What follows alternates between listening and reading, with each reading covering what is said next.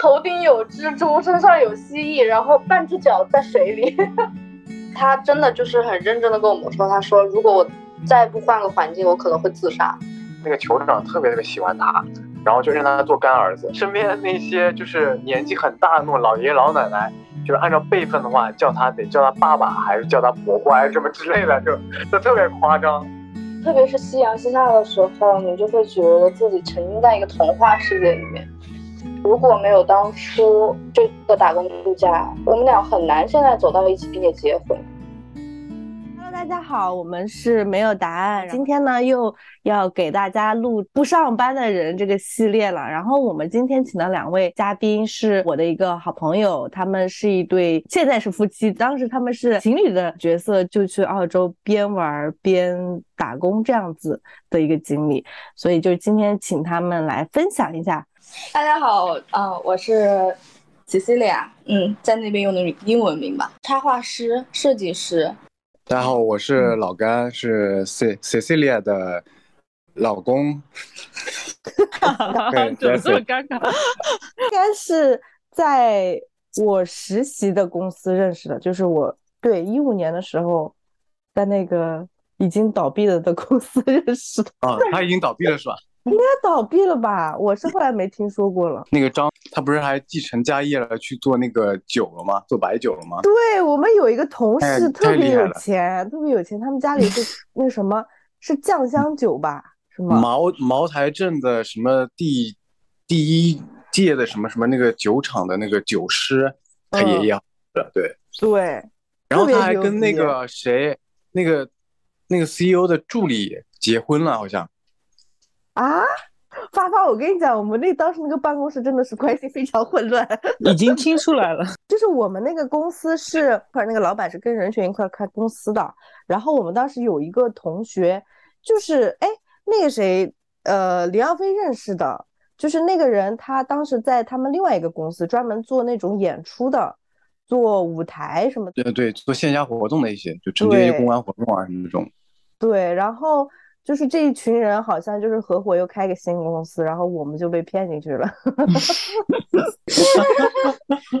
开始聊职场，职场的混乱的关系的八卦，也是蛮有趣的。后来我跟阿甘还呃合租了一段时间，后来他就回回上海了，是吧？嗯，对。然后我就跟他成为了同事。哎，我们来聊打工度假吧。我突然觉得有一个点特别有意思，你知道我跟他是怎么认识的吗？展开说说，展开说说，因为他当时来上海这边是总部嘛，上海总部，他从北京那边调过来的时候，然后就直接当我的同桌了嘛。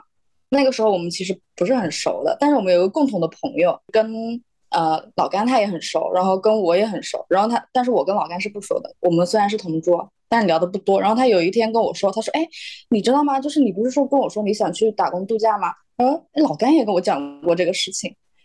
就是就是就是我们俩都跟他说了，然后呢，我就 我就私底下问老干，我就说，哎，你也想去打工度假？你想去哪里？老干说，啊，我想去新西兰。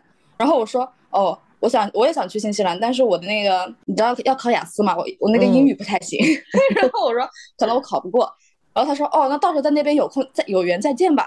这是什么转？没有跟你聊的了。很尴尬，跟他讲完以后，就那时候刚认识，其实两个人都是想想有去这去经历这段经历的，啊，并没有，他并没有很想跟我有一段经历那个，但是就很很巧，你知道吗？哎，你们后来也是去，你们是几几年去？是去了新西兰啊？新西兰没有去啊？没有去成，是一八年的十月份还是？十一月份去的澳洲，我是一八年，太早之前了啊，一七年吗，我们一七年去的，哦，你说我都不记得了，我是一九年回来的。我好像是哦，对我是一八年去的新西兰。你是去也是去打工度假吗？还是？不，我是直接去玩儿。哦。然后我觉得很可惜。你觉得美吗？是，就去了都说超美的。超美，超美。而而且我我还我不是特意还去办了一个五年签，二二三年过期，明年就过期了。因为我我在想肯定还会再去的。然后结果，然后你你知道吗？可以去了，大法。啊，真的吗？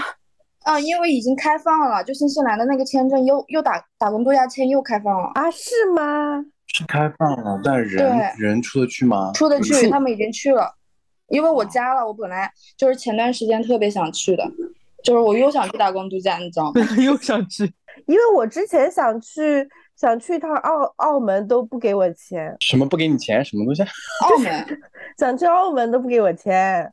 哦，你说这事儿，我们那个疫情来之前去办美签，就是材料都递交了，然后钱也付了。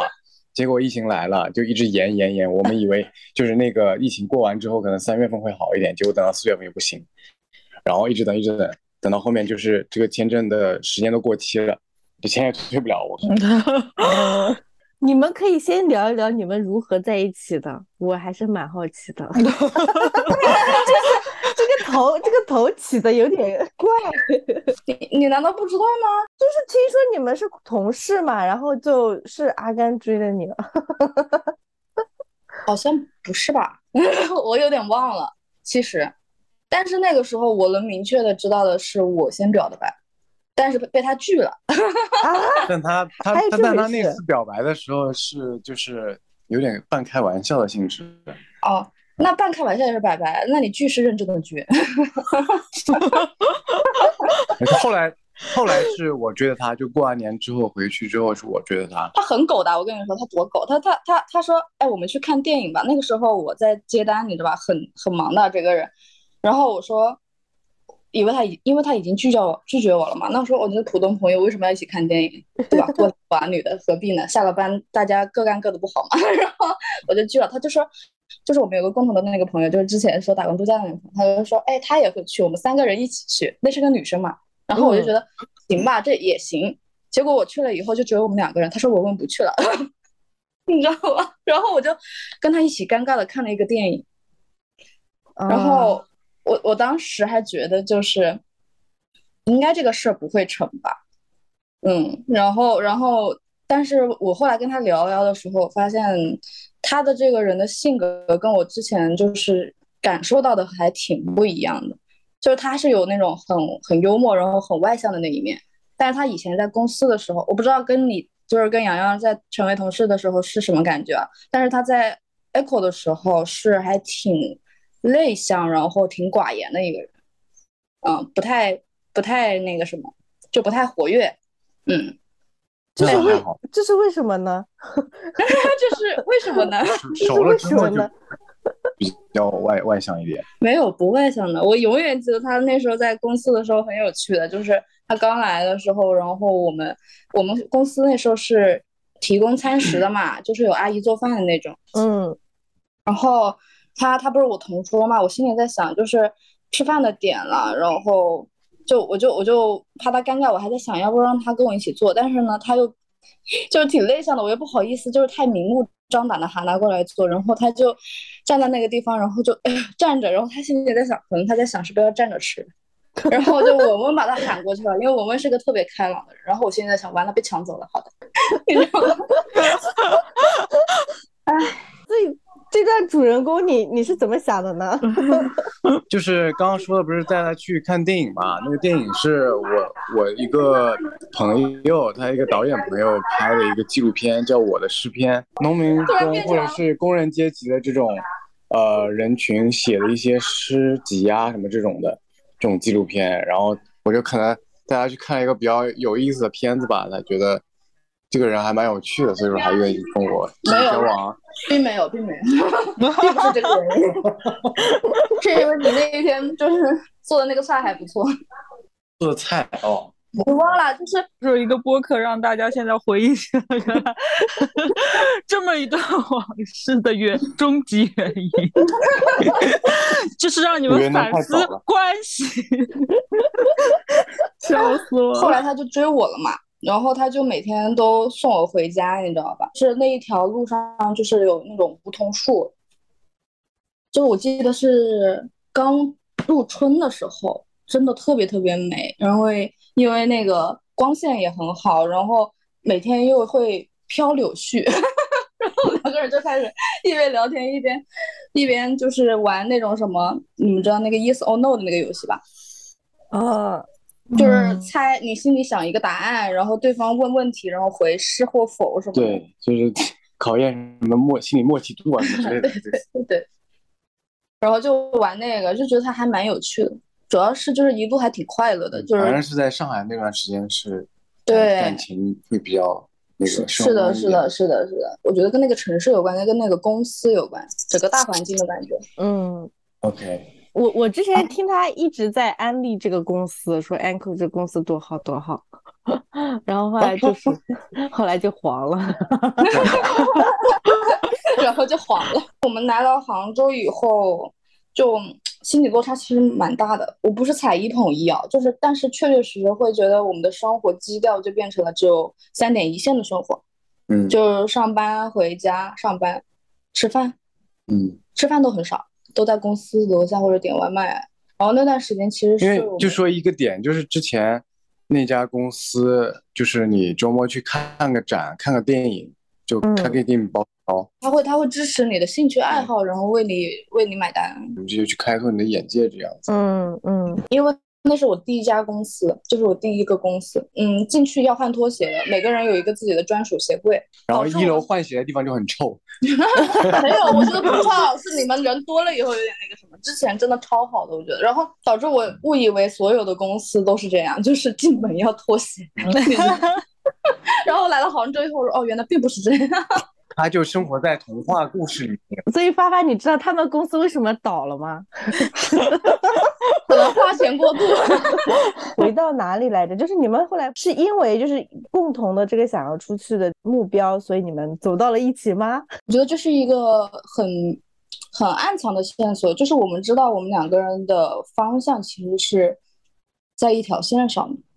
就是我知道，就是如果我想要去做个什么事情，他会愿意陪我一起去干这个事儿。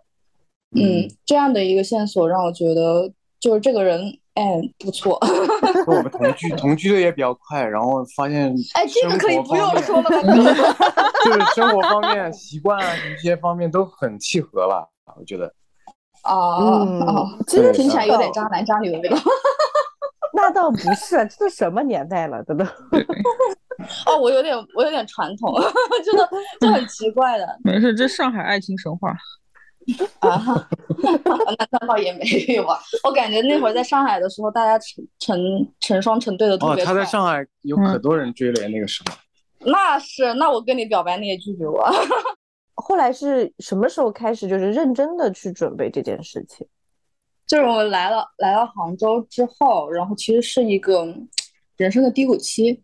嗯小低谷吧，不算大低谷，就是小低谷。其实因为就是对这个城市的失望，对落城城市的期待的落差。因为我们以前是落差，对我们以前是经常会来看国美展的，但是那也是一个旅游嘛，当一个游客，嗯啊，是来这个城市来旅游的，所以就你可能发现了这个城市的美好的一面全都在你眼前，但是你没有深入的跟这个城城市去接触，就它背后的那些东西，你可能。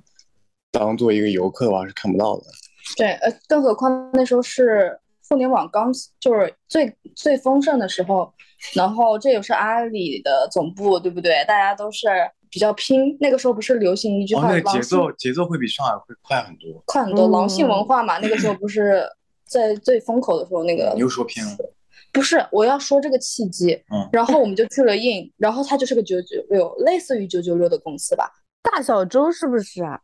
呃，不算大小周，但是加班，嗯，公司氛围是这样，公司氛围是这样，对，就是挺拼的，大家都挺拼的。不不不，又聊偏了，又聊偏了，不说这个好吗？然后，对，就直接进入话题，还在聊公司，我也是醉了，都倒了，人家都。不是，就是后来我我我先离职了嘛，然后他也去了另一家公司。哎呀，不要聊这些，哎呦喂。没关系，然后我那时候就特别特别特别低谷，我工作也没有找到合适的，然后就想起来说，哎，要不出去 gap year 一年吧，嗯，然后我就开始收集资料，各种论坛里面、豆瓣里面，然后小组啊，什么加微信群啊，去了解这个事情。当然其实有两个路径嘛，一个是你去淘宝上找一些这种代理，让他们去帮忙抢，然后还有一个就是 DIY，自己 DIY，然后可能就。稍微更麻烦一点，然后我我这个人呢，就是还是蛮喜欢钻研的。其实，包括那个时候用什么 VPS 的网络啊什么，跟那个 VPN 还有点区区别。然后去亚马逊什么服务器里面去买服务啊，然后去我去网吧抢了。那个时候是因为网吧的网速会比较快一点，然后就从早上七八点开始抢抢名额，抢到了十二点，然后终于抢到了。然后那时候那时候给你抢了吗？没有，我没有。哦，没有没有给大家抢，就是我自己先抢的，然后抢到了，然后就去填写各种资料，然后提交了，然后后来就，它有一年的有效期嘛，就一年一年之内你都可以去。你知道他为什么没有帮我抢吗？因为我那时候英语没过。哦，对，我们去考了雅思，一起去考了雅思，然后我考过了，然后。你知道吗？这个就可以跟前面一个回想呼应。我英语跟他差别还蛮大的，当时差距。后来他他自己去报了那个 PTE，就是两个成绩好像是可以互通的吧，然后考那个就考过了，然后是隔了一个月过来的，他是。然后他是花钱过来的。对，我记得。他没他 DIY 自己没抢到，然后我说你同时找个那个中介。代理帮忙一起抢，然后一分钟就抢到了。你没抢到可以退的嘛？那那个钱好像是。因为在我的视角，这个故事不太一样，你知道吗？就是每个人挺有意思，你们可以各讲一下这个故事到底怎么回事。每个人的视角确实会有一些区别的，很大的区别，可能记忆出现了偏差。嗯，对，就是他少了一个很大的细节，就是他所有的准备工作其实都在一天到两天之内完成。就他是一个很高效的人，他如果一旦。就是决定目标的话，他就会把所有的时间投入进去，并且就是以达成目标为呃最终目的，然后就把所有的技能值都发挥在上面。然后这也是我挺欣赏他的一点吧。嗯，因为我当时我们考雅思的时候，Thank you。然后我们当时考雅思的时候，我们都是裸考。然后我当时现在是想，他也能裸考，我怎么就不能裸考？结果他裸考六分，我裸考四分，很 尴尬。然后我就没过，你知道吗？是不是英语？你是不是英语挺好的？英语还可以吧，反正四六级都过。哦，行吧。然后他他他当时，然后过了分以后，我现在在想，哎，也没事吧，大不了就是因为你知道抢名额它是概率挺低的，特别是自己 DIY 的抢名额。真的很难很难抢，因为中国只开放五千人，你知道，中国人口那么大，然后五千人又自己 DIY 能抢到的人，那真的是很渺小的，那概率就很低很低了。我心里在也想着，没事，你雅思过了也不一定抢得到。结果他抢到了，唉，然后他还问我，他说我去还是不去啊？我名额抢到了。我说那你都抢到了，那当然去啊。然后我我记得那个时候有一瞬间，就是我在网吧里面，网吧那个时候就是。好多人在打游戏嘛，然后突然听到一声“哇，我操，我我抢到了”，就很突兀，你知道吗？啊，不是你说的吗？啊，是你说的？是我说的呀。嗯，真的，他还是挺挺拼的，在这个事情上。我本来真的一点希望都没有抱，结果他抢到了，然后他就一周后就要去了。真的就是那个反转，对我来说还是挺挺挺巨大的，呃，也给了我鼓鼓励吧。你想想，他要是当时没去的话。我觉得很有可能我们这一辈子也不一定会去，因为还蛮需要勇气的。加上我们当时已经在杭州，也是算是定居了嘛。嗯嗯，对，我记得你们当时是房子都准都已经有了，对吧？车都有了，你知道吗？对。然后我们的车两将近两年没开，电池都耗没了。很佩服你们两个，就是真的，幸亏你们那时候去了，要换现在真的是。其实我觉得人有些时候需要一些契机。对，就突然推动你那么一下，其实这个事儿它没有那么难做，其实更难的是我们自己给自己设的那个线吧，还有我们也不愿意就是离开当下的那个生活状态。我觉得这个其实挺需要那么一下推动力的。我觉得他就是那个动力。是的，阿甘是蛮蛮勇的，要不是你们，要不是他先去了，所以就是会逼你。你想他都去了，我能不去吗？嗯不，我准准确的说，是我没有选择，因为我是想去的，我肯定是要去的。但其实，说实话，那个时候还是，呃，两个人之间的关系不是特别特别好的。哦，因为在低谷。对，在低谷。然后我那个时候没有像现在这样子就比较稳定嘛。嗯，然后处于一个失业阶段，然后两个人争吵也比较多，对所以我觉得可能两个人分开一段时间去自己沉浸一下，可能会更好一点。是的嗯你会你会重新审视两个人之间的这一段情感，然后这段关系到底是否更值得，然后我们的方向更更一致吗？是不是？就是这种感觉。我后来也有在反思，我说如果没有当初这个打工度假，我们俩很难现在走到一起并且结婚。对，就是有很多共同的这种经历，经历过很多事情，其实挺嗯重要的。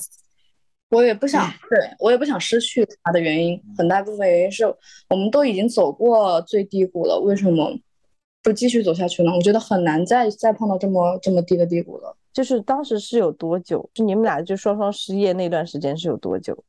没有，他没失业，他在上班，然后哦我是差没有不多三我是自由职业三个月月吧，好像有。呃，对，他是他是将近三个月失业期，我是自由职业了半年之后又去上了个班，但是上班不是很理想。当时在杭州，就是感觉我们俩都好像已经看不到未来到底是什么样子。嗯，但你想想，如果我们就算去，就算找到了公司，比如说老甘他撑过了第四个月，说不定找到了，那可能就不去了，又不去了。但是我们的未来其实已经很笃定了，那我们可能就是结婚生子，不知道，对不对不知道谁知道呢？其实我们那时候是对这种未来是充满恐惧的，我觉得我们并不想要这样的未来，嗯嗯，所以我们也是毅然决然就是决定要去的。嗯，我俩都是比较偏体验型的这种人格吧，就是想要在这辈子里面去多体验，去多经历一些不同的这种事情。我还挺羡慕你们俩的，真的。就是你也想像你们这样，我其实真的我有点是有点也就觉得这种日子已经过得厌了，就想哪天能不能不顾一切的，就是小橙子两个人轻装上阵的去某个地方，或者说尝试一种新的生活方式。但是他不行，他他他不是这样的人。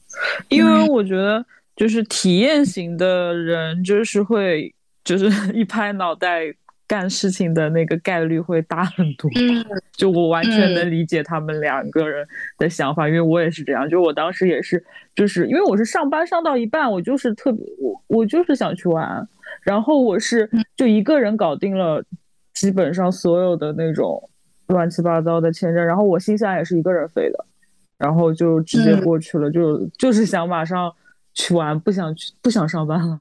呃，前面是你们就是非常，呃，怎么说，速度特别快，节奏特别快，就直接就出去了嘛。然后后来回来，其实也碰到了一些困境，其实这个也可以单独聊一聊。那我们先讲吧，你们到那边去了，然后经历过有一些什么，就是故事。我们当时到澳洲第一站是塔斯马尼亚，是老干选的地理位置，因为那边是澳洲的最南边的一个小岛，然后很像新西兰，确实很美，而且宫崎骏的一些场景场设都是在那里找的一个灵感，就是那种山城、童话城镇的那种感觉。然后他先去了嘛，然后我到那边以后，我当时也是觉得天呐，太美了这个地方。我如果大家要去玩的话，真的可以。嗯，直飞塔斯马尼亚，它的山城就是坡度特别大。我记得我印象很深的就是我们当时住的一个 house 是在山顶上的。我们去城市里面的话呢，其实没有很远的距离，大概也就三四公里。就是我们当时车是共享汽车，嗯，刚到那儿嘛，大家就是一起买一辆车，然后平摊邮费的那种嘛。啊，我补充一下，他刚刚说那个很像宫崎骏的那个场景，是有点类似于侧耳倾听，你们看过吗？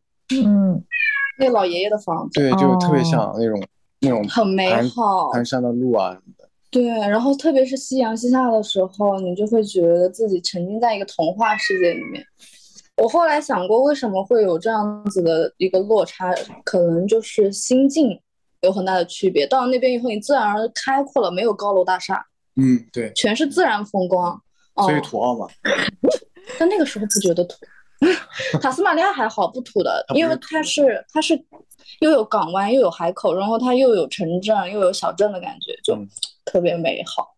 嗯，然后风景也很好，有峡谷啊什么的，是真峡谷。嗯，叫别叫，嗯，所以你们其实经历这个前面是低谷，然后又经过自己努力，然后到了这个地方，就是还蛮治愈的吧？治愈了好多。我说实话，我我刚去的时候不是治愈的，我是有一些慌张的。慌张什么呢？就是因为我一个人嘛，当时一个人去，然后先到墨尔本，然后第二天就直接去了塔斯马尼亚。然后当时是有一个叫 Help X 的那个网站，它上面是一个类似于互帮互助，就是我提供劳动力，然后你给我提供住宿、吃饭这些东西。然后当时第一天就去了那个那个叫什么来，Hobart 霍霍巴特，就是靠近塔斯马尼亚最南边的一个一个城市，住那个。呃，那个集装箱一样的东西嘛，那个 trailer，然后就是在一个半山坡上面的，然后它那边交通也特别不便利，没有公交车，然后你出来就相当于是一个特别特别，呃，也不是荒凉吧，就是没有什么人烟的一个一个地方，就特别郊区的一个地方。然后他们自己呢住在那个山顶上，有一个 house，然后你你是不能住那边的，然后你只能。住在那个半山腰那个 trailer 里面，然后平时呢又是，呃特别晒，白天的时候又挺热的，然后在半山腰里面弓着腰去摘地上的草莓，因为它那个草莓在就是采摘采摘的这种方式都不太一样，有些是就是跟腰齐平的那种，就是非常工业化的那种流程化的，然后他们家是比较野生的这种在地上的，然后又特别累。干的又特别苦，然后晚上嘛，天很早就黑了，然后晚上又特别冷，那边又什么没有什么灯光，洗澡呢又是在外面的一个简易搭搭建的一个棚子里面，然后又挺恐怖的，那个时候觉得孤独吧，挺孤独啊。然后虽然边上有两个其他的一个老外吧，但他们俩也很奇怪，当时。有有有，这两个人好像都是抽 疯疯癫癫的那种感觉，但是人还是蛮好的。他他也是在果园里面工作的，然后有一次回来还给我带了西红柿什么的。那个时候觉得挺挺孤独的，然后也不知道下一步该怎么办。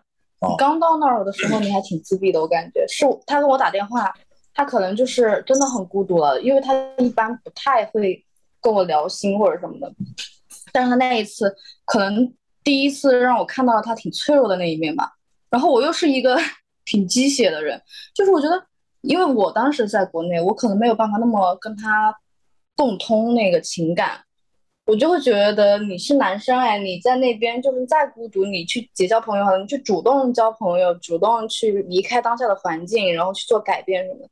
其实那一下他，我觉我觉得他挺失落的，他觉得我不我不了解他的处境，我也不懂他当下的心情。然后我还跟他争吵，但我那个时候我在国内，我在上着班，我有我的烦恼，就两个人的情感很不，就是情感不在一个频道上，嗯，情绪也不在一个频道上。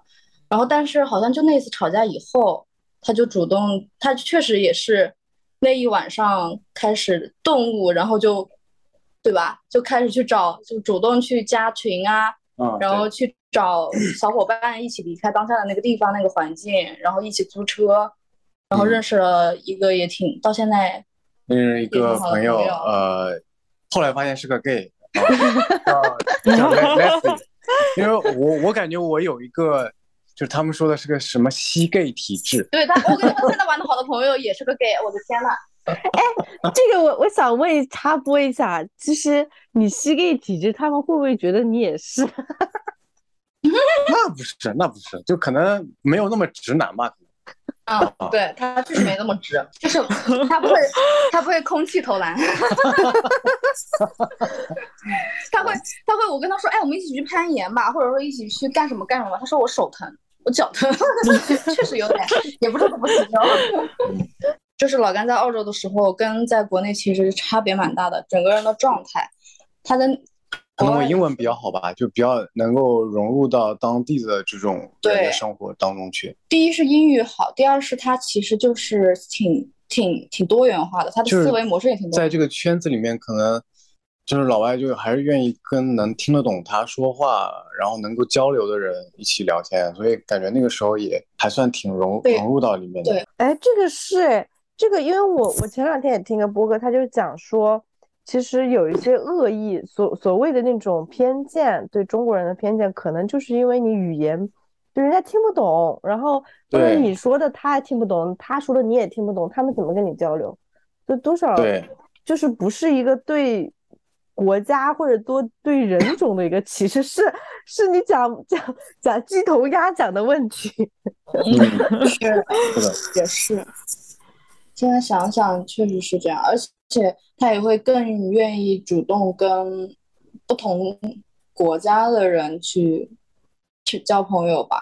多少有点社牛在身我有上的。感觉的 就是我觉得你跟我这边区别还挺大的，因为可能因为我英语不好，我我其实是一个很外向的人，但是我在国外的时候我就变成一个内向的人了，因为大家讲我的话我听不懂呀，我也不想就是太太露怯，对不对？就是我也很担心，就是我听不懂，等一下我们两个人鸡同鸭讲，耽误对方的时间也挺尴尬的。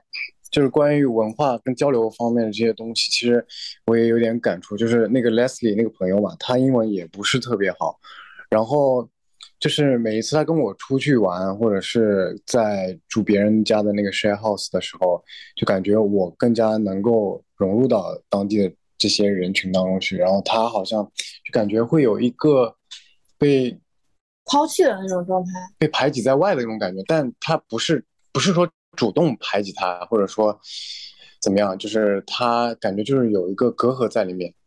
是嗯我跟 Leslie 的感受是一样的。我那时候因为老甘是先到的澳洲，他先到了一个月，我后去的嘛，所以我后去找他的时候，他已经融入到那个当时的 share house 里面的那个就是氛围，对，跟那个呃房东啊他们啊都是已经很熟络了，你知道吧？嗯，然后我就有一种被被排挤的感觉，而且我也不适应，就是从一个所谓的舒适圈，然后一下跳到了一个就是什么都是陌生的一个环境。然后我们当时住的那个房子是一个小木屋，是他们的仓库，你知道吧？没有顶，它 那个顶是用那种塑料有顶料，有顶，有有有顶，但是那个顶是用一层塑料挡的。我们到的，我当天到的那一天下大雨，然后我第一次感受到我的床上在滴水，长洪水了，还有蜥蜴哦在身上爬，我的妈呀！还有！落落叶、枯叶，然后头顶上还有大蜘蛛，还是毛蜘蛛。嗯，蜘蛛很大，就是你想想，我前一天还在中国的自己的房子里面住的特别的好，后一天就突然头顶有蜘蛛，身上有蜥蜴，然后半只脚在水里，啊哈哈，一醒来很恐一怖睁眼哎。还是很向往自然、大自然的生活的，但是他没有办法接受在住宿条件上，反正这么呃野外吧，就是嗯，他那个房子是在半山腰上的，是在一个呃峡谷边上的，然后那边上面都是树嘛，然后有很多野生动物啊，什么那种猴呃不是猴子，好像是什么一种獾还是什么之类的这种一种动物，很小的，好像是啊小袋鼠很多这种动物，野生动物。然后那个 cabin 呢是在呃它的 house 的斜上角，是在那个树树林里边的。所以经常晚上吹风啊，或者是下雨啊，那个树树叶都会掉下来，啪啪啪啪，很响啊。然后那个蜘蛛网又特别多，那睡得特别难受。然后后来还破了，后来那个呃顶还破了，顶还破了，对，然后还漏东西，滴雨，然后我们就在房间里面支了个帐篷，睡在帐篷里面，不透风，你知道吗？对，特别搞笑。然后那房东很生气，他说帐篷是在外面搭的，怎么能在房间里面搭？我当时就说、你有顶吗？要是有顶的话，我也 我也不至于，好不好？我也是。就他俩就起争执了，特别是那天晚上，呃，是房东的生日，然后我们在外面搞了一个篝火晚会，然后结果他就躺在床上不出来，然后好像就不是躺在床上不出来，一定要说前因后果，因为第二天他来早上不是第二天早上五点钟，我们本来还要去哦去工作做作，龙的，嗯对，我说真的很累，因为那个房东他是那种很外向的人格，然后他他不是我我个人感觉啊，就是在国内很难遇到这样的一个性格，就是国外的人的性格比较偏多元化，然后会很 open，然后会嗯。怎么说？如果把你当朋友的话，相互占用对方的时间，就是没有一个边界的。就是那时候老甘跟他玩的很好的时候，他经常就叫他呃，去帮他买烟啊，然后去帮他跑跑跑路，然后买买酒啊，照顾他女儿，对，照顾他女儿，接他女儿放下学。你说这个边界感真的就是跟我们国内差别很大的，这个是我当时有一个挺难接受的一个点。然后，我觉得这个跟文化还是有关系吧，文化差别很大。东西方文化就是可能东方文化就还是比较传统的，比较不想去麻烦别人的。哎，对他就是到处麻烦，我感觉。特别是日本这种。而且也认识也没有多久，才一个月，怎么就这么麻烦对方？而且而且我都说了，明天早上五点要去做农。他他说今天是我的生日，我最大，他就一定要放那个音响超大的声音，然后过后晚上搞到凌晨两三点在那唱歌跳舞，这是究极社牛人格，这是。后来我还误会了，我就觉得是不是澳洲的澳洲人都这样？后来我就我们就因为那次争执，直接当天晚上就搬走了。对，我我去我去找的房子，你知道吗？那也是我在澳洲踏出的第一步，就是我就努力的去克服自己英语不好，然后或者说不敢去跟人沟通的这个这个问题。然后因为我真的受不了了，然后我就在那个 Gumtree，我记得是叫 Gumtree 吧，一个 Gumtree 的一个 app 上面，然后找房子，类似于像国内的闲鱼啊，对对对对对，找租房，你知道吧？租房卖东卖二手货什么这些都有。我也是运气很好，其实之前要找的话都找不到，就很难很难找到好的房子，或者说是比较合适的，房源也很少。当时也想去住酒店了，对，我记得是。我当时都想着，后是大不了就去住酒店，虽然贵，大不了搭帐篷搭外面去，我也不要搭这个小屋子。然后，然后没有想到那天晚上就是刷刷刷就刷到了。就刷到了一个房源，然后就看着就挺好的。本来还想会不会是假的，因为刚吹上面也很乱嘛，不一定就是真实房源。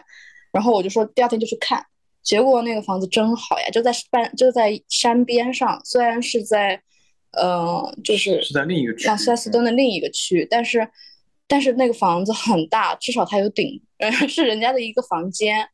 然后那个人，我刚开始还以为是警长，因为是个老爷爷嘛，但他好像并不是，他是一个，他他以前是警做警察的，然后后来退休了，是在，呃，宠物什么所，就是帮那些青少年认知宠物不是危险的动物，好像是类似于这种这种教育的一个培训的一种机构，对，就是义务的这种，嗯，是，而且他很好，他就是一个。给我想到了我爷爷的一个感觉，就是很很友善，然后很和很和善、很温柔的一个性格，嗯，然后也不干预我的我们的一个生活状态和方式，对，嗯，然后我而且还是真正真正有房子住了吧？对，他的房子也很美，重点是，对，他后面有几百亩的那个山，对，养全都是他的，植的养养羊养羊养鸡，嗯。鸡婆，然后有羊什么的，然后他家又有一条狗，哦，一条狗，两只猫。猫，对，对我记得很可爱。对，然后我就觉得我天呐，这千载难遇，赶紧给它搬出来吧！而且房租还比之前我们租的便宜一点，你知道吗？一百八十刀一周吧，好像是。对，一百八十刀一周。嗯，之前我们是百九十刀一周。嗯。赶紧就搬走了，但是其实对老干来说，其实还是挺损失的，因为损失了一个朋友，算吗？那个时候其实对是这种感觉吧，因为他好不容易融入到了当下的一个文化中，然后也结识了一群比较有意思的人，然后结果这么一，因为我对我真的就是跟他吵了起来，嗯，挺凶的那天晚上。他直接就是骂 bitch 了吧，冲到房间里面啊，对，就开开骂，对对，澳洲国骂。所以我想问，就是阿甘，你面对这样的问题，你会觉得没有边界感吗？呃，如果只是对我而言的话，我觉得 O 还 OK，我能接受，是我接受范围内的。但是对于我们两个人。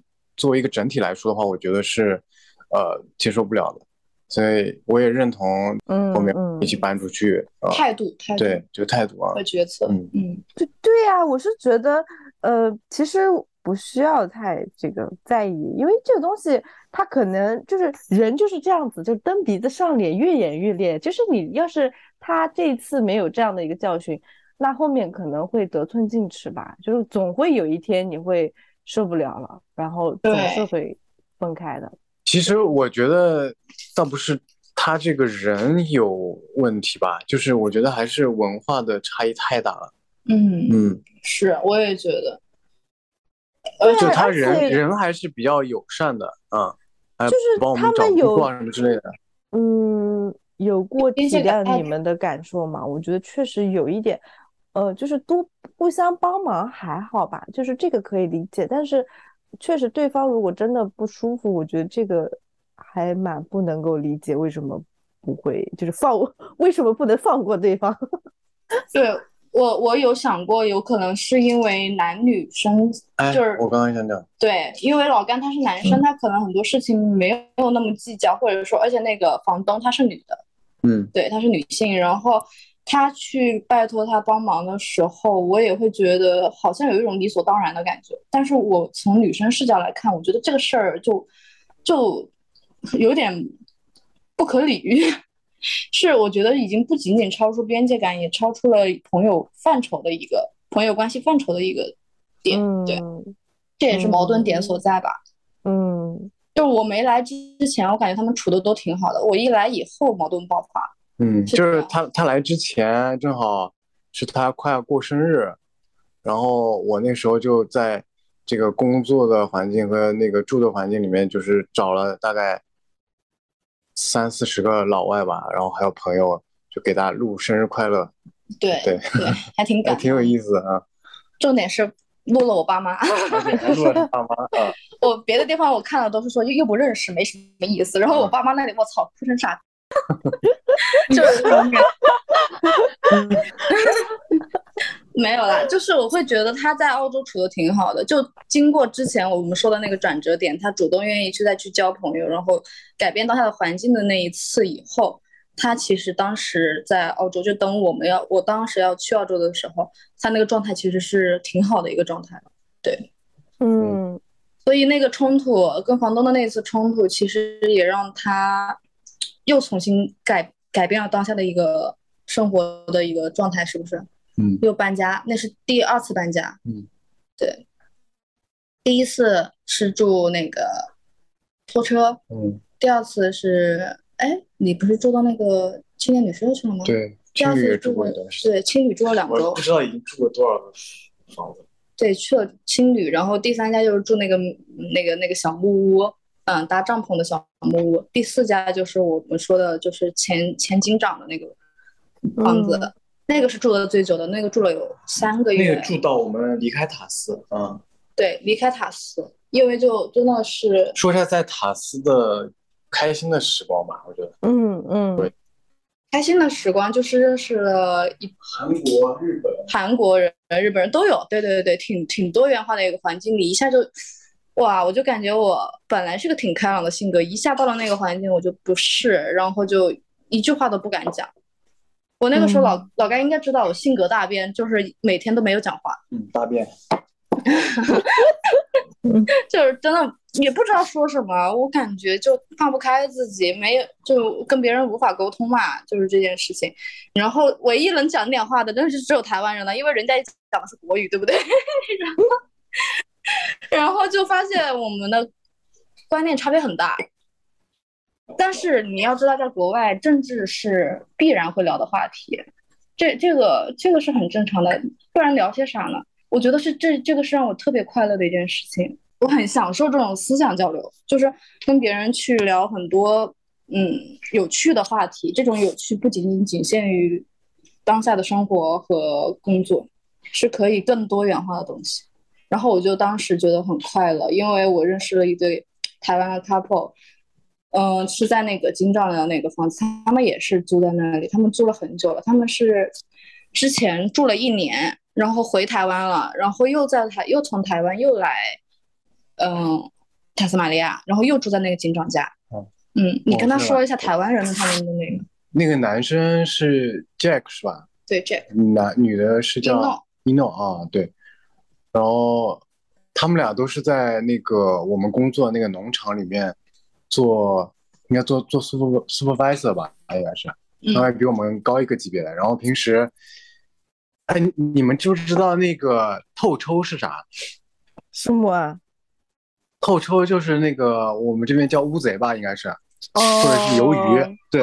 然后他们台湾叫透抽嘛，嗯，有一次就带我们去海边钓透抽，我第一次经历这个事情，然后 好好玩。他是拿了一个假的那种鱼鱼饵，就是塑料，应该是塑料做的，然后里面会发光，然后钓透之后必须要在那个呃凌晨的三点到五点之间，就是太阳还没出来之前去钓，不然的话它就跑到深海里去了。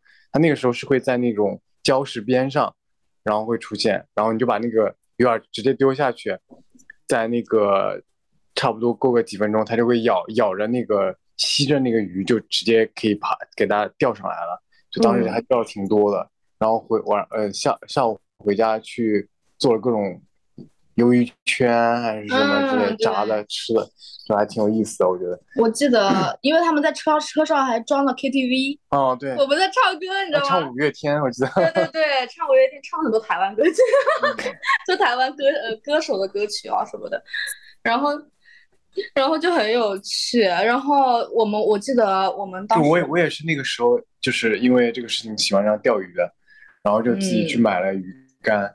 哦，应该是从 Gary 家拿的鱼竿，嗯就嗯免费拿的鱼竿，然后去钓。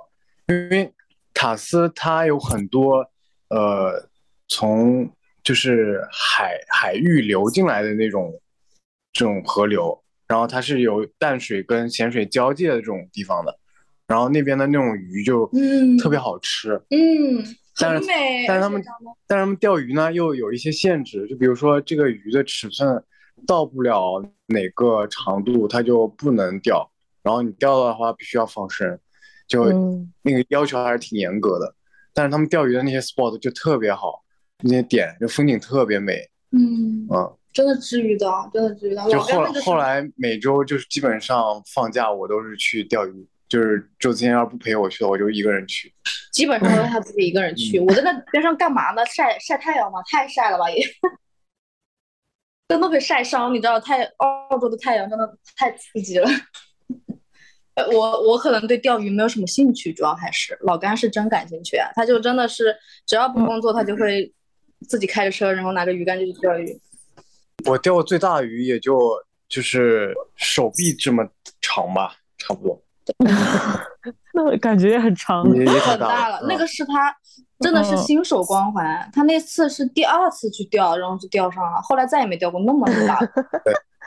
而且他之前有钓过一个真的很大的，然后直接把它我钓过一个鳗鱼，就是很黏的那个，嗯，很大的那个，然后那个正好是那一片呃浮板，那个浮板上面是呃网格型的那种空的，溜下去是浮在那个海面上的，然后钓完之后拿上来，我一手没抓住，然后它直接从那个洞里面钻下去了，就超可惜。你还钓过那个，就是那个会胀会胀气的那个叫河豚，他还钓过河豚，嗯好可爱！我的天啊，那河豚真的，我当时我真的很想养起来，你知道吗？他说把它人家放生吧，我一直戳它，它也没炸，没炸，气死我了，很好笑。炸了呀！没炸，炸的是一诺的那个，一诺的那个炸了，哦我们没炸，很好笑。你你们钓完回去烧了吃吗？对啊，烧着吃啊。对啊，啊不不，河河豚豚没有河河豚放生了哎，对，因为阿甘是宁波人，很会烧烧鱼。啊、啊，是他很会干煎的，然后做海鲜，的他，开心的要死，我真的。他还为了他想要买一个刀，我我别了吧，到了搬家也挺累的，不要搞这些有的没的。那他们外国人吃吗？他们会吃你这种做法吗？他会尝一下吧。就是老外他们自己吃东西，就是在那种超市里面买的那种速冻的披萨披萨啊、速冻的什么派啊之类的，直接放在那个烤箱里面一烤，对或者微波炉里一一叮，就当午饭、当晚饭吃。他们晚饭还会把那个玉米片，你知道，就是放放一就是拆，对拆，然后上面盖好多层芝士碎，然后直接一叮当晚饭，热量真的巨高。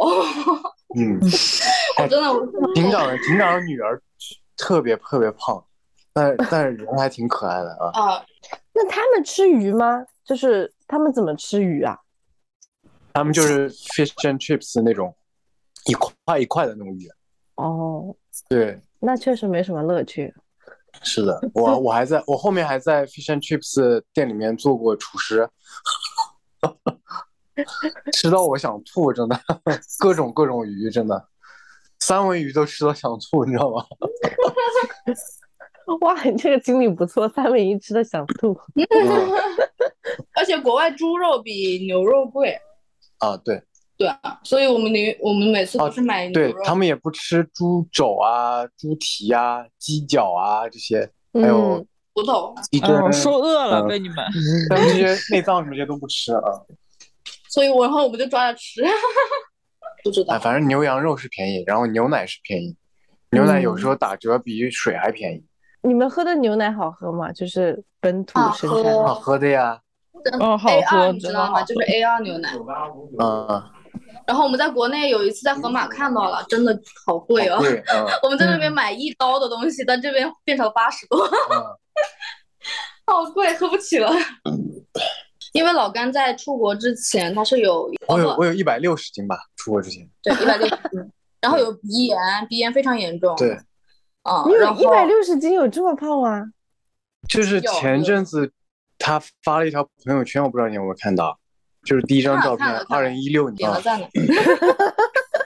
就那个那个时候最胖，像黄磊的时候，也不知道怎么看上他的，还表白失败了呢。你是在他最胖的时候表白的呀？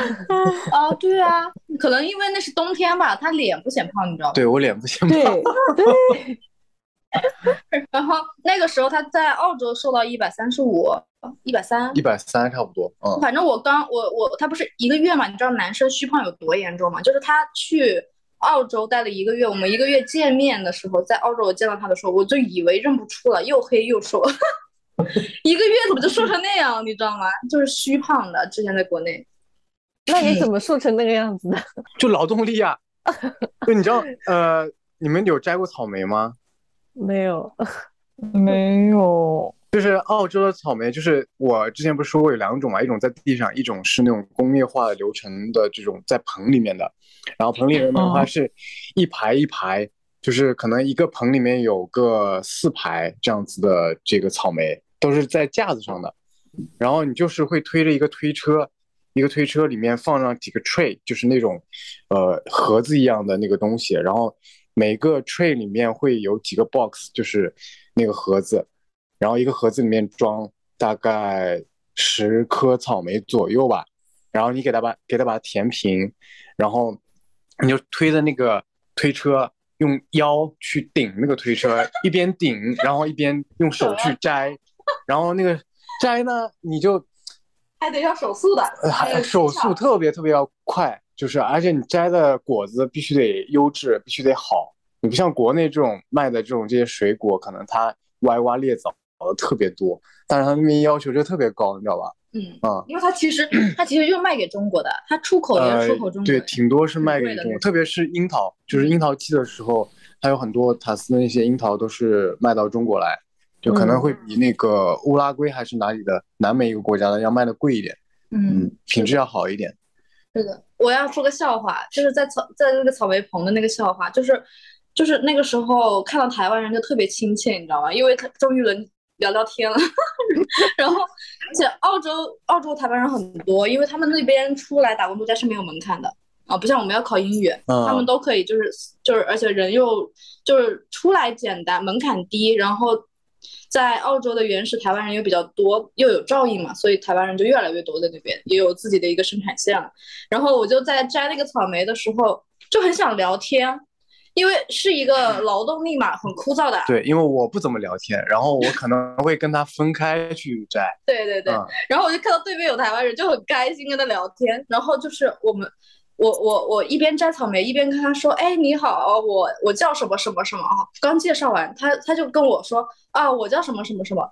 刚介绍完，我还在摘第一排的可能前几个草莓，他就已经手速快到就已经离我很远了。我一个抬头，他怎么就走了那么远？知道吗？就就这个这个活，它不是按小时来算钱的，它是按你摘按你摘的数量来算钱，对。我我做那个真是挣不到钱，我是亏钱。但你知道吗？就是加的速度比我快，所以我们俩就是亏上加亏，嗯，巨亏，你知道吗？每天做运动，可能五六点干到啊啊一两点就结束了。啊，然后回家睡觉，睡到十点钟起来。所以减肥的要义就是少吃多动多睡觉，肯定能瘦。是 没有，那个时候吃的还挺多的，很多，嗯，主要还是劳动。多吃主要是劳动消耗，对，劳动。主要是劳动，劳动嗯加睡觉，但是劳动了也很健康，你会发现，就我我以前有很严重的胃病，我在那边从来都没有犯过胃病。哦，我鼻炎也没犯过，可能那边空气质量相对来说好一点。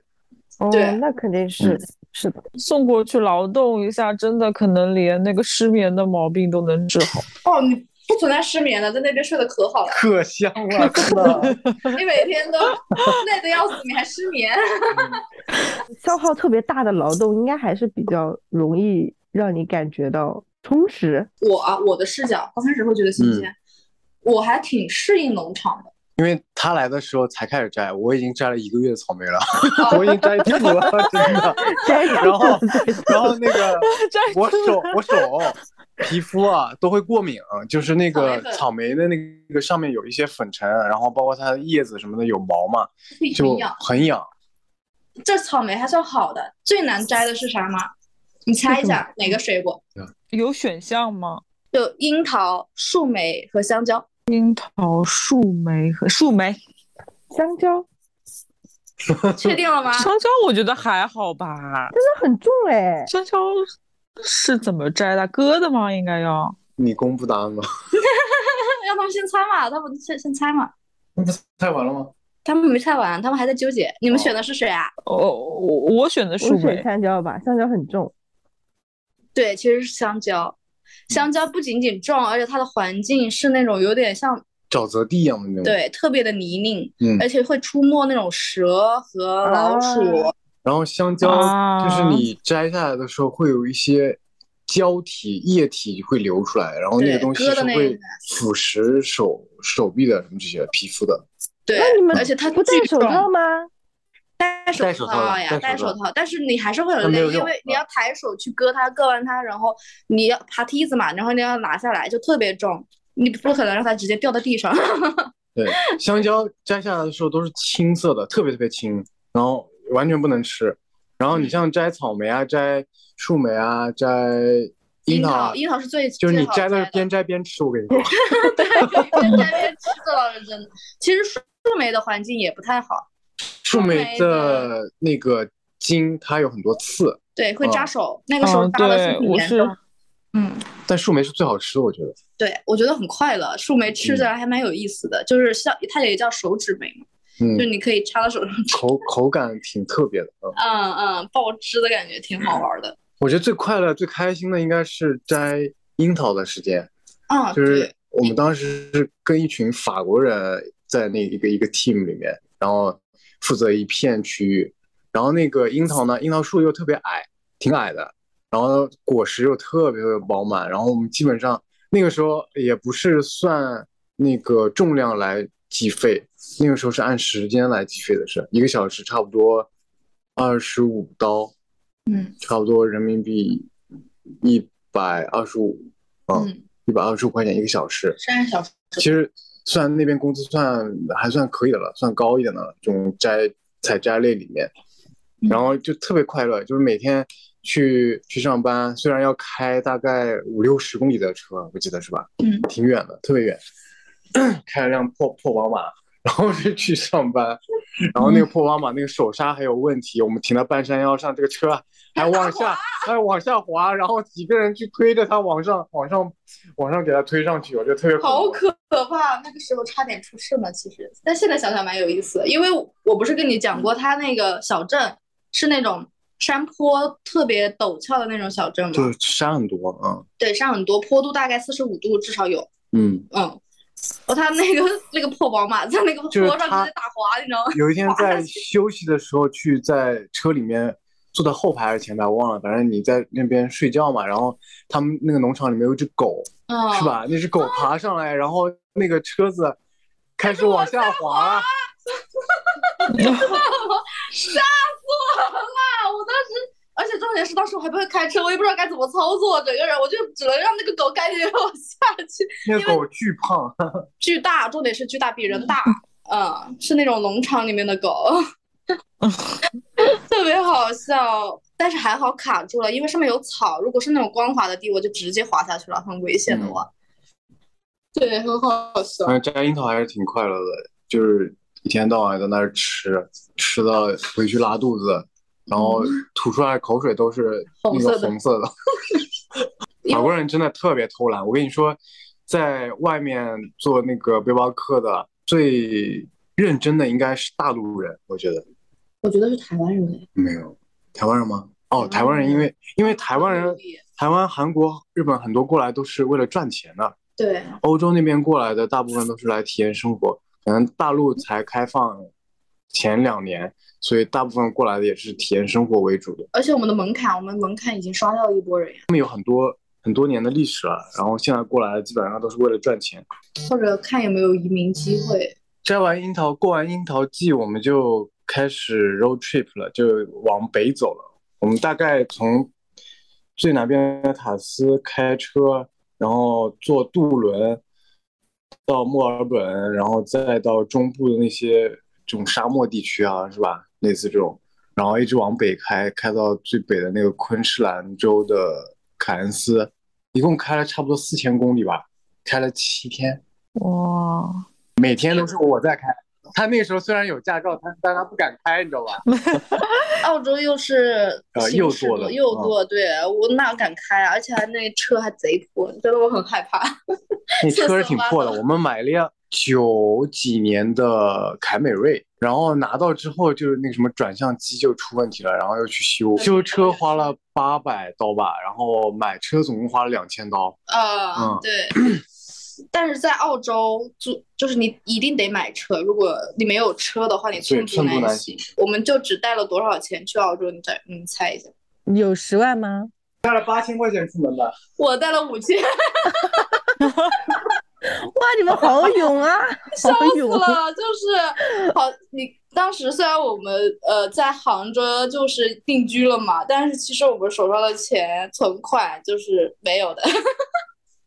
没有存款，也也准确的说是有吧，但是我存了个定期，存到我妈那里，我也不好跟她开口要，你知道吗？然后我就拿着我们手上仅存的钱，他八千我五千，他八千去了澳洲，等我一个月后去他那，他手上存分就是还在等发工资呢，也已经没钱了，还要交房租。问问他借了两千块钱。对，我说我手上就五千，然后还借了两千给他。他就不谈恋爱了，然后就我说完了，一定得找工作。那时候挺焦虑的，哇，疯狂的找，去农场里面问哦，嗯，直接就是去问你们缺缺不缺工人啊什么的。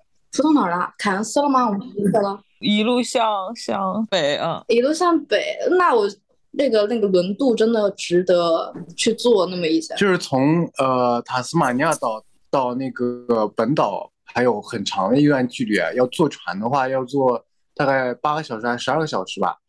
然后我们，呃，是坐了一个特别特别巨大的一个游轮，然后那个游轮上面是可以开上车的，就你把车停好，然后你人可以到休息室去休息啊，然后一共有四层，我记得第四层是游戏厅，啊，对吧？超大的游戏厅，我都惊了，八个小时的那个船就在船上的那个船程嘛，花了大概三四个小时逛商场，另外四个小时在那个。甲板上面看那个海，哇！我第一次有一种真的是深海恐惧的感觉，就一望无际的海在上面飘，又吓人又很刺激。墨蓝色的，对对对对，很恐怖，就是，然后海浪风又特别大，然后拍的那个船桨就是什么，你就人都站不稳。就我背着一个包，那个包可以飞得老高。对，还好抓住帽子，不然抓帽子就飞走了。那还蛮恐怖的，我觉得我在游戏里看到这样的场面，我都觉得恐怖。就那个时候，我们是提前。找了一家羊羊肉厂，就是在羊场里面去分解肢解羊肉啊，然后去打包啊，去就是一个一个以流水线，呃流流水线工厂对，然后那个城市叫叫达博，我记得是是吧？是一个小城，是个小镇。然后提前联系好去的，然后工资好像还是挺高的，所以去那边。对，我记得是二十四刀。嗯，二十四刀左右吧，差不多。是，对，是标准。然后我们开了大概三四天到那边。嗯，有有的。三四天到那边，然后在那边工作了大概一两个礼拜，还找了那个房子住，然后安顿下来，然后还布布置了房间，我记得。对，我还。然后搞了一两个礼拜，真的受不了了，然后就走了。主要是我受不了，因为我我的工种是在把羊热处理之后，就是把它皮就是皮剥掉啊什么这个，然后七七八八的，然后把那个羊肉。分解了以后，然后丢到他把整整羊挂在那个一个传送带上，就是吊起来那种传送带。然后我前面是有几个小哥在用电锯把那个羊给切开，啊，把羊排切切开，然后再把羊排甩过来，甩到那个桌子上。然后那个桌子上呢，桌子下面是一个传送带流水线，然后上面有一些盒子、纸盒什么的。然后你要把羊排一片一片的放在那个盒子里面封装好。然后再推过去，我这手速真的特别慢，然后完全来不及，就是那个就看到那个桌子上的羊排越堆越高，越堆越高，比我的人都还高，你知道吗？就像山一样，我就来不及。然后后面没办法，就是旁边人过来，就是帮忙什么搞什么的，因为他把最苦的活都会给新人做，嗯，所以那一礼拜，嗯，就做完之后，因为我右手之前骨折过有伤嘛，然后就是。整个人做完之后回回去脸色就发白，感觉就已经受不了了，然后就辞职了。对，是的，我是在 packing，就是我是在包装，然后刚开始是一进去的时候就是给到了我也不知道哪一块内脏，然后要把上面的筋膜给撕掉，然后再去把它放封装，就是呃堆到堆到了十五斤以后，然后把这十五斤的东西一起去抽空，然后封装这样子，这样的一个流水线，这是我的那个工。就是岗位的一个东西，然后我记得我第一天进去的时候，我就开始反胃。嗯，看到内脏的时候，就是你其实看内脏，你没有觉得那个什么，但是你知道没有处理过的内脏有多腥吗？嗯，有多多混乱吗？在一堆内脏里面去挑，然后去去去剥筋，然后剥杂物，然后再把它给挑出来再封着。哇，我记得我第一天、第二天的时候，我都是。下班回到家，我都觉得我看到羊肉，我都开始发发昏，我都不说，我坚决不想吃羊了，我都感觉我要祈祷和忏悔，真的就是我感觉，因为因为真的很腥，而且刚开始我们还听说，就是我们住的那个房子里面有一个香港人，台湾人，哦，台湾人，他跟我说，他他不是他们在那个厂工厂干了两年了，然后他说他刚进去的时候，他说我们已经被分的很好了，不是。就是是已经是在被处就是处理完的肉的那一块区域冷处理的，对我们是热处理区域嘛？它是冷处理，它不仅仅是冷处理，它之前还吸过羊粪，就是在最早期的地方吸羊粪，嗯，不是先要把羊，我们跟他讲下那个羊场的流程，他们就懂，先要把羊给电晕，你知道吧？然后把羊电晕了以后，把它给剥皮，剥皮完以后，然后就吸粪，因为不然的话。你如果不吸它的粪的话，开阳破肚的时候，粪就会飙到你的脸上，所以它必须要吸粪。吸完粪了以后，然后再把它倒吊起来，然后抛尸，然后内脏就出来了。抛完了以后，然后再挂到上面以后，有流水线、流水带嘛，就到了老干之前的那个流程。嗯，就是有会有小哥开始把它分装、分尸，分尸完了以后再丢给老干，然后他就。好像听说达博这个城市就是以羊肉厂为著名的，他们这个城市百分之估计百分之五十的工作都是这个羊场提供的。对对。然后，因为澳洲那边移民有个政策，说是留学生毕业之后，然后如果去偏远地区工作两年，好像就可以拿到 PR 吧，就是拿到那个绿卡吧。对对对。所以那边有很多那个留学生过来。是的，他们在这边熬呢。熬两熬两年也就也能拿那个绿卡了，对对对。我感觉这个工种有一种对那种身心都会造成比较巨大震撼的一个工作，就麻木了。我那个时候那饭都吃不下，我们做的饭我一点都吃不下。嗯，那真的不舒服，就是挺不舒服的。那我还是吃得下的。你就干了个两天你就走了，我也是。然后，而且我当时就是，呃，他走了以后，然后因为我那个工种还行，因为可能对女生比较友好吧，就不会那么那么累。然后我就想着先把这一周干完，至少得把钱给挣掉吧，对不对？不然我们去下一个城市又是没钱的。因为我们当时在塔斯的时候买那个船票已经花了很多钱，买车也买车也花了很多钱，基本上当时在塔斯挣的钱也消耗掉差不多了。我记得我印象我印象很深，我们手上就只有两千刀，然后去的墨尔本，对，然后到然后所以，我如果不在达博再挣点钱的话，手上就没钱，我们要去下一个城市又空掉了。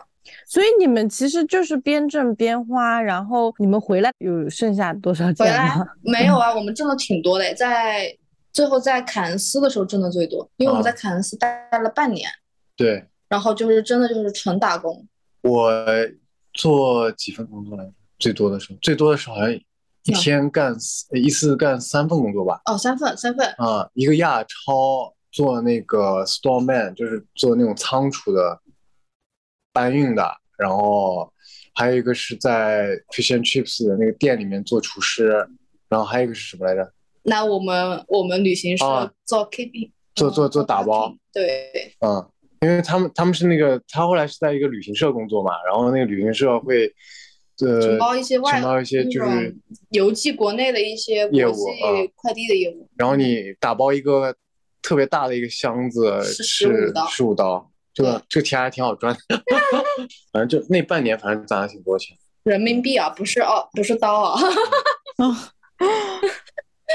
要是刀，那就快乐的要死。但是我哎，那你们其实是算是一年多对吧？一年多一。年多两三个月吧，嗯，就是后来回呃回国之后，然后再去墨尔本待了差不多两个月，两个月左右。嗯，那个时候就感觉身心也比较疲了，就感觉在国外再继续这么做下去也没什么太大意义。我们在我们我们不是要有个过桥签吗？相当于说我们一签结束以后升二签，就是相当于直接续第二年了。嗯所以我就想着说，我们回国没有也不待多久，因为国内也没什么事儿嘛，我们就又继续在就又继续回澳洲那边继续工作，或者说打工度假什么的。所以我们当回来的时候也就只待了十天在国内，就马上又过去了。所以我们的状态可能当时也没调整好吧，嗯，就一去墨尔本，你就会发现大城市找工作是真的挺难的。对，然后华人真的很多，就是反而就是，其实，在农村还是蛮开心，但是去了也是墨尔本的大城市，就是是吧？你觉得呢？我觉得可能反而大城市、大都市的人人的疏离感会更加强烈一些吧。反正在那种乡下或者是在城镇里面，可能大家的距离会更加近一点，嗯，嗯。然后跟大自然也会更加嗯接近一点，就是感觉还是会更开心一点。嗯哎，我想问一个很，应该很多人都在网上看到过，就是那个澳大利亚生物，就是太丰富了啊一些恐怖图片，啊 啊就是超大的蝙蝠，或者说超大的什么，就看起来很吓人。你们有碰到过吗？蝙蝠那是经常看到，蝙蝠已经习以为常了，就是有一次是钓鱼回来，是吧？还是去工作回来？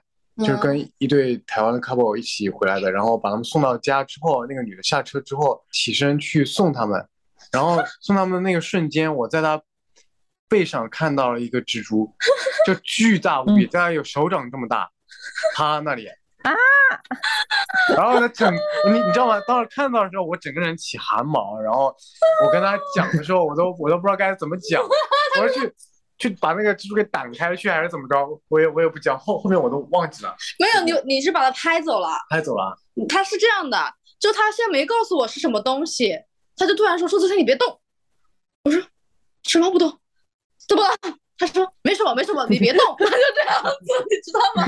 他可能怕我慌了，然后我就说：“我不动，你告诉我是怎么了？”他说：“没事没事，我拿个手套，我再去找手套。”然后他就找不到，急死了。然后他就徒手一巴掌直接拍到我背上，然后，然后我就不知道什么事情，我说到底怎么了？然后反手一看，你把它拍到了哪，你知道吗？你是把它直接拍到了那个车靠椅上，我就看到巨大的一个蜘蛛在靠椅上窜一下爬到了什么地方，当场去世，然后 然后就不见了，然后我就有有一种我操，这个车我都不敢再上去的感觉，因为因为那个老车它是有很多缝的，嗯，就是很就是有些时候你停车那些蜘蛛是经常会钻到那个缝里，或者甚至是在空调的那个排排排排风口啊什么都有可能钻进去。反正我当时就觉得我在车里，我都觉得很不安全，无孔不入。对我，我我小时候看那个什么《动物世界》，经常说什么澳大利亚每年被什么毒蜘蛛蛰蛰死的人有多少？但是毛蜘蛛应该是没有毒的吧？卡斯的蜘蛛好像都都没什么问题。对，有毒的什么我好像也没看到过。蛇蛇没怎么看到过。毒蜘蛛其实，在凯恩斯的那种热带雨林里面比较多。袋鼠太多了，就是袋鼠你在。高速公路上经常开个几公里就能看到一只死袋鼠，对，被撞死的小袋鼠。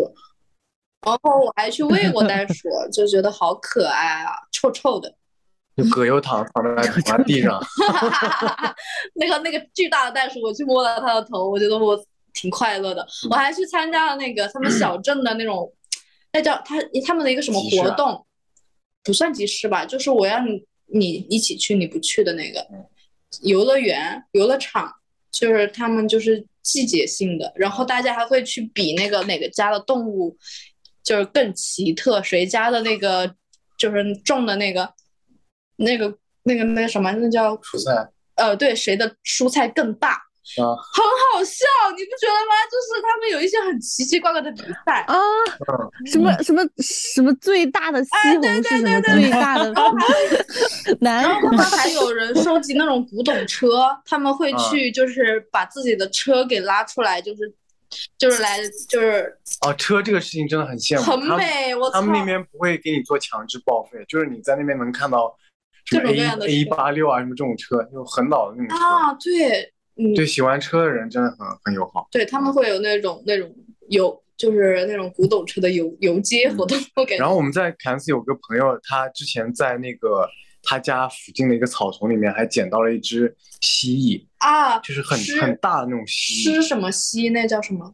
狮蜥？我发过朋友圈的，你应该看到了。然后他他之前出出去还是回国什么之类，放到我们家养了大概几个礼拜。对。就吃那种面包虫，嗯，好可爱啊！天呐，我天天去玩它。我们还去了鳄鱼园，嗯，对吧？就他们的动物园是有特定主题的，对，叫做叫做鳄鱼。就是你坐在那个小船上，然后可以看到鳄鱼跟你一边一起游，然后还有那种导游会把一只鸡，一只死了的鸡，然后捆在一个竹竿上面，然后去逗那些鳄鱼。然后就一口咬掉，我的妈呀，咬合力真的还是挺生猛的。我觉得他们那边的人玩的，对，哇，他们胆子真的好大。有没有出过什么事故的？没，事故倒没有，还好。应该没有吧？不然那挺严重的。如果出事故的话，鳄鱼园出事故，嗯嗯，但是其实他们保护措施做的也不好呀。他们那船也没什么围栏，嗯，你知道吧？所以我才觉得我操，有点吓人的。就我觉得有有。有意思的点是，他们那边景区就是人真的很少，人巨少，嗯，不像国内这种景区就是人挤人的那种感觉的。然后那边门票也还行，挺便宜的，我觉得，嗯。那哪有便宜啊？不不便宜啊！那是因为我在旅行社里免费掉了。哦。哈哈哈！你要笑死我了！我说对，就就就我们去蹦极啊，去西藏啊，去开亚克那个叫什么来着？那个桨板啊什么的，还有浮潜，然后出海、跳伞什么这些都不花钱。对，那因为我可以申请，就是去体验。它有名额好像是。嗯，因为我在旅行社嘛，那个时候。后来回来有没有什么后遗症？就包括你刚才讲到，就是。可能求职上会有很多的问题。我觉得回来之后肯定会有一些后遗症的，就一个是生活习惯上发生了挺大的一个变化，生活节奏变快了，然后，嗯，特别开车就是感觉国内就是特别不守交通规矩。你在国外的话，可能我所有的车在那个高速上行驶的话，它都是开在右边的，然后它会留一条留出一条快车道来。就是你需要开的时候，你打转向灯出去，然后再进去开，然后特别守交通规则。就国内的话，真的是乱七八糟，就很多东西，生活上面的东西啊，也不是很习惯。然后你去超市里面买东西，总会去想说，这个是多少刀还是怎么着？呃，去换算人民币，就换换算成人民币。因为你在国外买东西都是，呃，按照那个澳澳币来算的嘛，然后我们就会换算成人民币，然后再考虑是不是要去买这个东西有没有必要。然后在国内就会觉得，我操，好便宜啊这些东西啊，感觉说。对啊，但是现在国内国家国家国内的那些物价也不便宜了，你想想那些肉那些蔬菜，其实跟国外差不多了都。是。国外主要是还是，嗯。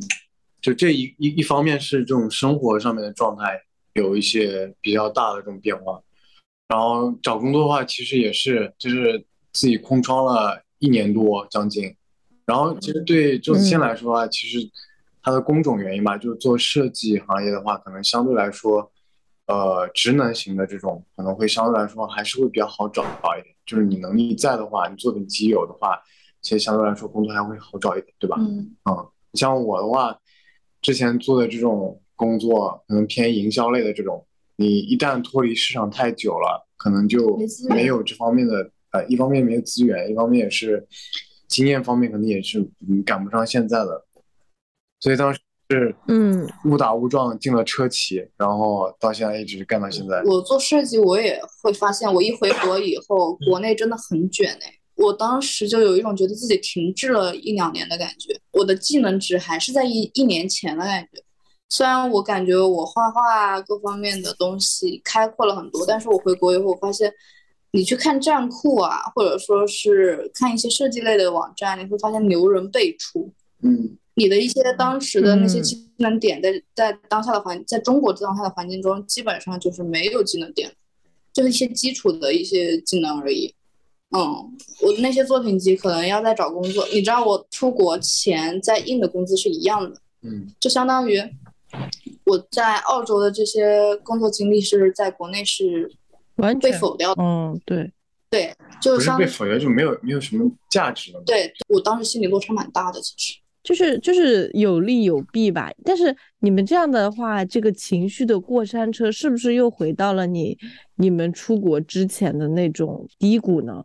好像没有吧，我我觉得我们可能还有一些区别，就跟其他出去的人，因为我们在杭州已经已经买完房定居嘛，其实相对来说有一些基础在，所以可能在心境上不会像说这种抛弃一切出去然后再回来，那没有那么的坎坷吧，我觉得相对来说，我觉得压力没有那么大，对，压力没有那么大吧，嗯，对。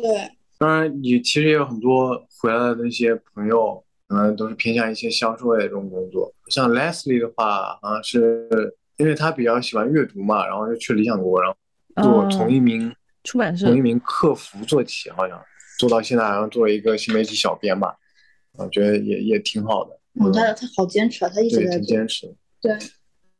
还有我认识的一个妹子，就是成都的那个一个女生，她当时我们在澳洲的时候。她就跟我说，她是想要去当空乘的。然后她当时就很想去当空乘的原因，是因为她想要，就是有更多元化的一个工作环境。他想要去的是国际航空，对吧？嗯，阿联酋什么大韩什么之类的。哎，对，呃，我觉得在澳洲有一个很大的区别，就是认识的那些人，他们的想法听起来啊，在国内来说好像会有点天马行空，或者说是很理想化的一种状态，但是。但是当时在澳洲那样的一个环境下，大家认识的前提就会觉得所有说的一切都好像会成真。你可以想很多可能性，你可以去面对未知，然后去去努力去挑战这些未知。他们，我觉得这群人可能想象力 会更加丰富，然后同时他们的执行力也是有很强。对，然后包括那个妹子，现在她就是去了那个叫呃，她去了塔卡尔。对她前前段时间拉的 offer。她她其实挺坎坷的，因为她其实为了这个 offer 准备了很多很多年，就是在墨尔本的时候他就开始在准备这个面试啊，然后所有的前期准备都在弄，找个兼职，他当时还去当了那种酒店的大堂经理什么的，边兼职一边在准备那个航空 offer 嘛。然后这个疫情，他当时拿到 offer 了，结果碰到了疫情，直接就是没有办法去，然后 offer 又撤回了，然后他就又去考研，啊，然后他考研考上了以后，他就在读研的时候就又被通知说，现在疫情缓和了，又可以重新发 offer。就是再重新再面一轮，因为已经过去两年了嘛，然后他又重新就是捡起这个 offer，然后再去准备呀什么的。但是那个时候他已经读研了。哦，那他蛮厉害的，他他研究生这么快，他就考一年。对他他的目标很明确，他想的就是我就是一个要拿一个研究生的文凭。嗯，我先度过这几年，我最终的目的我还是要去当空乘的。我就是要去那种就是国际化航空，然后要有多元化的环境，多去外面的各种城市去看看。他就是很明确自己的目标，所以当他已经研一要进研二的时候，拿到又重新拿到这个 offer 的时候，他是毅然决然就是要休学，然后去去去上班的。嗯嗯，所以他现在就是就就在一周前他就去了，他拿了那个 commit 以后他就走了。好励志啊！是，我觉得是。我们在那边也认识了挺多外国朋友，就是对。韩国的一个朋友，然后他就是离开，就是在澳洲疯狂的赚钱，拼命赚钱，一天啊 两三份工吧，然后从早上干到晚上，大概半夜这样子，然后赚钱攒钱就是环游世界去。对。然后去了，后来去了欧洲待了半年多，然后又去了什么中东地区也去了。嗯。然后。还有一个是日本的一个，回回韩国开酒吧啊，开酒吧。然后日本一个姑娘，她哦，她很神奇的，她在韩国读中国学中国历史，嗯，然后她回日本研读研究生，学继续钻研中国历史啊。然后是在一个呃很小的一个农场认识的，叫 Papa June 啊。然后那个老爷老奶奶是英国人，然后特别有意思，然后。每天晚饭就是让我们选，就是吃印度菜还是吃英国的那种，呃，fish and chips 啊什么的咖喱啊，还是乱七八糟自己做菜。对，然后我们平时就帮帮帮帮忙除除草啊，然后摘摘果子啊什么的，还挺有意思的。然后我还跟在那边认识一个日本的男生，对，就刚开始可能还比较拘谨，然后后面玩玩玩嗨了，然后他那个农场外面有一些白蚁窝。就红色的堆起来的特别特别高，然后我跟他跑出去，呃，木棒去捅那个白蚁窝，找那个蚁后，特别搞笑。你知道吗？就是老甘在那边突然就变成了一个大男孩的形象，他在国内跟国外反差蛮大的，其实真的。然后在。释放天性，对，树林里面 踢足球，然后去看流星，还还挺有意思的那种经历。啊，然后然后一起玩天黑请闭眼，用英文讲，对，用英英文玩，英文玩的 很吃力，反正。但是也还不错，我觉得还挺好玩的。他们会，他们没有接触过这个游戏是吗？没有，就就教的，我们教他们的啊。你刚刚说那个男孩子是不是在你婚礼面上讲了好久？哎，对对对对对，就那个。写写了个稿子在那读的那个，对，是我后来跟别人讲，我说你看我有个朋友，他们那个婚礼上是是各国发来的贺 电。日本的工作环境比我们国内压力多了，对，压力比较大。然后他后来就出来工作，然后赚点钱回去，说是也要开个什么店吧，好像是。嗯，他估计是也是有点抑郁症了，还是怎么的？对，有点抑郁症。他是相当于之前是在银座那边的一家公司做程序员，IT 行业。嗯，然后我们问他为什么想要出来打工度假，他他真的就是很认真的跟我们说，他说如果我再不换个环境，我可能会自杀。大家可能就是打工度假，每个人都是有不同的目标和目的，对，嗯，和契机来的。还有一个，我跟你说一个很神奇的事，就是我去了那个旅行社嘛，我我们有两个前台，我是其中一个，然后另外一个前台就是。一个男生，他现在在成都的腾讯，他很能说，你知道吗？他是那种，就特别特别适合互联网的那种，那种类型，很会来事儿，很会来事儿的那种。你知道他有多厉害吗？他他当时在我们那个小小的旅行社里面，只是一个普通的前台，但但当我要离开那个城市的时候，他跳到了，就是凯恩斯最大的旅行社，本地旅行社里面唯一的一个华人。这么厉害，对他有什么过人之处？对他，首先他是英语专业的，他英语很好。哦第二，他很会谈判，很强势。第三就是他是一个很有野心的人，对他很有野心，很有目标。去了那边最大的旅行社以后，大概赚了蛮多钱的我。嗯。哦，然后疫情之前，二零二零年回国，嗯，然后他就是直接回成都，然后就进了腾讯，所以他的这个职场路线其实还是蛮。还认识一个朋友，他那个那个朋友的经历更加厉害，就是在澳洲最北边有一个地方叫北领地，然后那个地方是当地的那个 Aboriginal，就是原住民住的一个地方，就是特别特别原始。然后他去那边经历的那些事情，真的很很难想象。就是他们那边还是那种酋长制的，类似于，然后就是地位啊、关系啊什么，就是特别原始。然后去了那边之后，那个酋长特别特别喜欢他，然后就认他做干儿子。然后身边那些，就是身边那些就是年纪很大的那种老爷爷老奶奶。就是按照辈分的话，叫他得叫他爸爸，还是叫他伯伯，还是什么之类的，就就特别夸张。然后澳洲的法律规定就是是不能捕杀海龟啊什么这种的保护动物嘛，但是他们原住民很早之前就是开始猎杀海龟啊，然后吃海龟啊，喝海龟汤啊这种啊海海龟的血啊什么之类的。海龟汤。然后他们就是经常会出去捕海龟，就。拿着那种枪标枪什么去射杀海龟，然后拿回来烤着吃，然后吃生肉啊什么之类的，还挺猛的啊！好传奇啊，这个朋友。嗯，没。你们还有联系吗？还有联系，他最近好像又回澳洲了，我也不知道为啥。哎，我跟你说，有些人他是真的很适合澳洲的那种生活环境。我身边认识的一对 couple 也回澳洲了，就在就在半年前走了。其实你们这一趟旅程就是。其实就是你们跳出了原有的生活圈，然后就会收获很多很多就是陌生的一些东西。嗯，有利有弊啊，我觉得都好。就是我觉得要去，因为如果你愿意承担它的话，就是你会觉得还是挺宝贵的。嗯，因为亲人的离世真的是是打打击很大的。因为我跟我外婆关系是很好很好的，然后我当时。是走之前还去看了他，觉得她身体还蛮健朗的，虽然很瘦了啊，但是就是，嗯，就不会觉得那么，因为她她她的年龄还是算年轻的吧，才七十二岁，哦，然后我们到了澳洲大概两周到三周的样子，他就突然一下就病逝了，还挺严重的，直接进嗯 ICU 的那种。嗯，然后嗯，就是事态发展其实挺快的。然后我还在想要不要回去看的时候，然后他就已经进入就是倒计时的那种状态了。所以就算我当下就买买机票，我也只是去参加他的追悼会。然后我还我我还是买了，所以我还是蛮感谢老干的，也是奋不顾身跟我一起回国。因为那个时候你知道我们手上的钱也不够。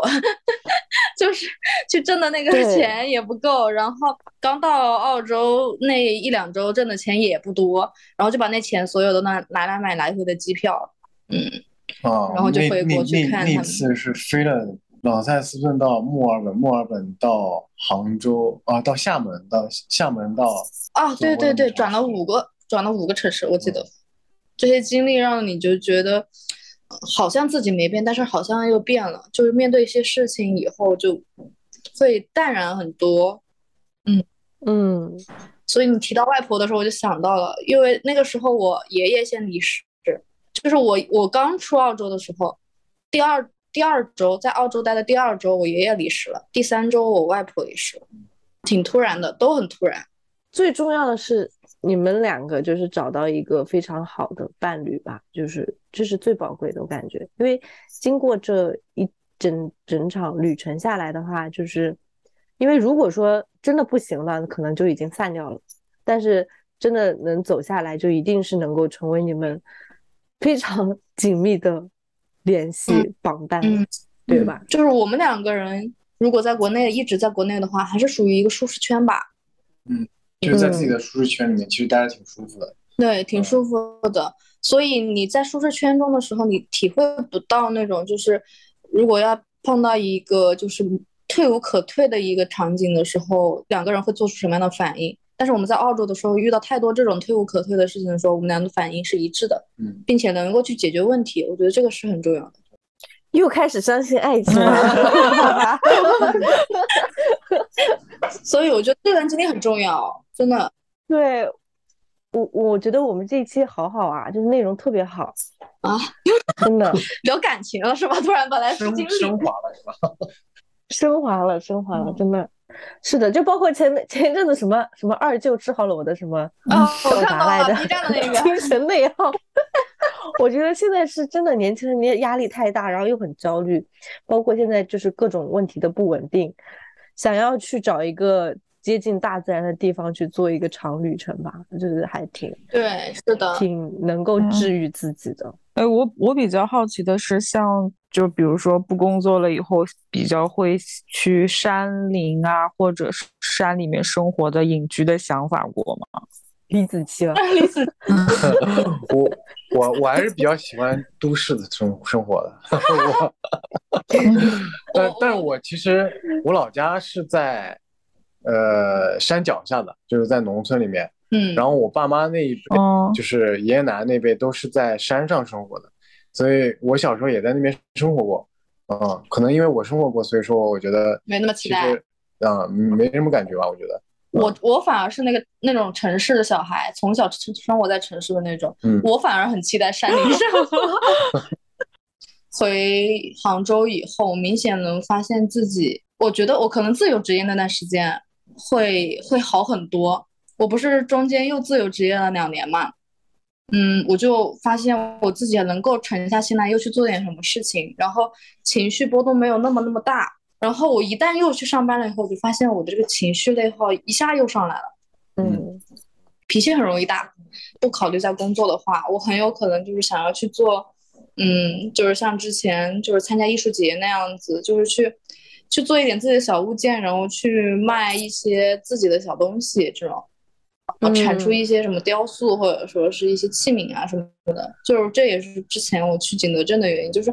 认识了一堆景德镇的朋友以后，也能缓解一堆焦虑，你懂吧？因为大家虽然钱挣的不多，但是都是在把自己的时间消耗在产出一个自己的作品的这个过程中，是是沉沉淀的，你会获得一定的成就感。